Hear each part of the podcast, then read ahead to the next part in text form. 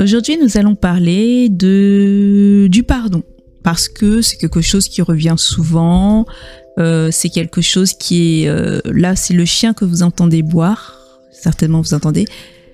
Mais euh, il y a de la vie autour de moi et voilà, c'est ainsi. Donc, nous parlions du pardon. C'est quelque chose qui revient souvent et est-ce qu'il faut se pardonner à soi? Est-ce qu'il faut pardonner aux autres? Euh, Donc voilà, j'ai voulu aborder ce sujet que je trouve intéressant d'aborder, comme tous les sujets que j'aborde hein, finalement. Donc, en fait, euh, si vous ne le savez pas déjà, hein, de mon point de vue, il y a plusieurs niveaux d'expérience de vie. Donc sur un point, sur un certain expérience de vie, sur un certain état de conscience, oui, il faut pardonner et il faut, faut pardonner, c'est important. Mais ça, pour moi, c'est un point de vue, euh, un état de conscience qui est plus limité. Euh, je vous expliquerai pourquoi. Parce que d'un autre état de conscience, pour moi, il ne faut pas pardonner.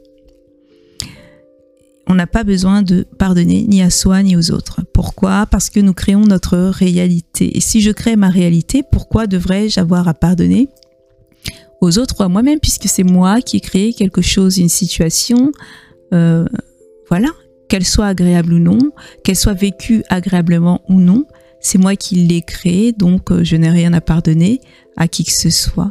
Et cela s'adresse à tout type de situation, que ce soit des accidents, que ce soit des euh, vols, etc., des maladies. C'est moi qui me suis créé cette situation. Euh, de manière la plupart du temps inconsciente. Pourquoi c'est moi? Parce que je suis créateur de par mes pensées, de par mes croyances, mais je suis créateur tout simplement. Et en même temps que la créature. Donc, euh, je vais vous donner un exemple plus concret. En ce qui me concerne, par le passé, une personne, il y a plus de dix ans en arrière, m'a volé des choses et euh, il n'y a pas longtemps, donc je lui ai dit que je n'avais rien à lui pardonner, mais que je non, ne lui en voulait pas non plus. Et, euh, mais, et donc, euh, c'était sincère parce que si cette personne m'a volé, c'est parce que c'est moi qui l'ai créé et elle aussi. Hein, ensemble, nous avons créé cette situation. C'est moi qui ai créé euh, le, la possibilité d'être volé parce que en moi il y avait la croyance limitée que peut-être que je n'étais pas, que personne n'était digne de confiance et euh, certainement, il y avait cette euh, sensation, peut-être cette croyance que bah, le vol était inévitable, être volé était inévitable.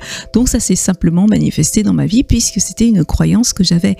Étant donné que c'est moi qui avais cette croyance très forte, il faut que ce soit une croyance très forte pour que ça se manifeste. Si c'est une croyance qui n'est pas vraiment forte, ça a peu de chances de se manifester.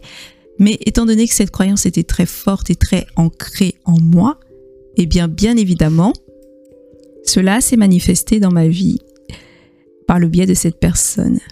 Donc je n'ai rien à pardonner puisque c'est moi qui ai créé cette situation. Vous comprenez là où je veux en venir Mais tant que je ne comprends pas que c'est moi qui crée cette situation, que je me vois en victime, et eh bien évidemment là, d'un point de vue plus limité, ben je me dis que ben je peux pardonner, je dois pardonner.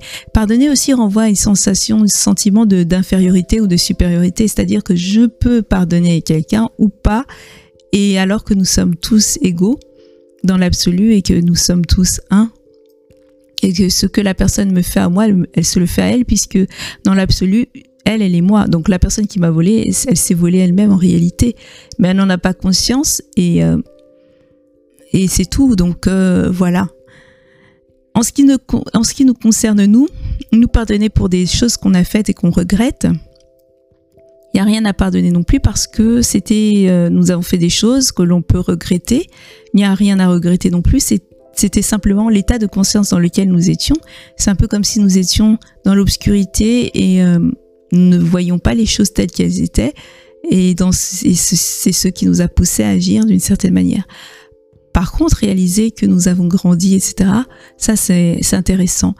Mais pardonner, moi je trouve que ça nous renvoie plus à à être dans un état de euh, un état de comment ça pourrait se pas de victime, hein, mais c'est, ça renvoie encore un peu le truc de flagellation, de culpabilisation, voilà. Et sur un point de vue plus complet, je vois pas l'intérêt de s'auto-flageller parce que euh, dans l'absolu, le, bien et le mal n'existent pas. Il y a juste des expériences selon l'état de conscience que nous avons. Donc euh, il n'y a pas besoin de culpabiliser pour telle ou telle chose. Je, ça veut pas dire que ça veut dire, ça ne veut pas dire qu'il faut faire tout et n'importe quoi. Mais je veux dire que si on a fait des actions qui sont considérées comme mauvaises, c'était parce qu'on avait, on était ignorant quelque part, ignorant de ce que nous sommes vraiment. Et c'est ce qui nous a poussé à agir comme ça. À partir du moment où je sais qui je suis, je n'agis pas de manière négative. Puisque si je fais du mal à l'autre, je m'en fais à moi, donc euh, je vais pas vouloir me faire du mal à moi si je suis dans le dans l'unité, dans l'amour. Quelqu'un qui est dans l'amour pur, dans la paix, dans la joie, ne va pas vouloir faire des choses euh, négatives aux autres, vous comprenez? Donc si cela arrive, c'est parce que je ne suis pas dans la réalité de ce que je suis vraiment et je je n'ai pas encore compris qui je suis. Donc je n'ai pas à me à me pardonner par la suite parce que je comprends que je n'étais pas dans le même état de conscience que j'étais que je suis actuellement et que c'est simplement une, une histoire d'état de conscience pas une histoire de pardon. Voilà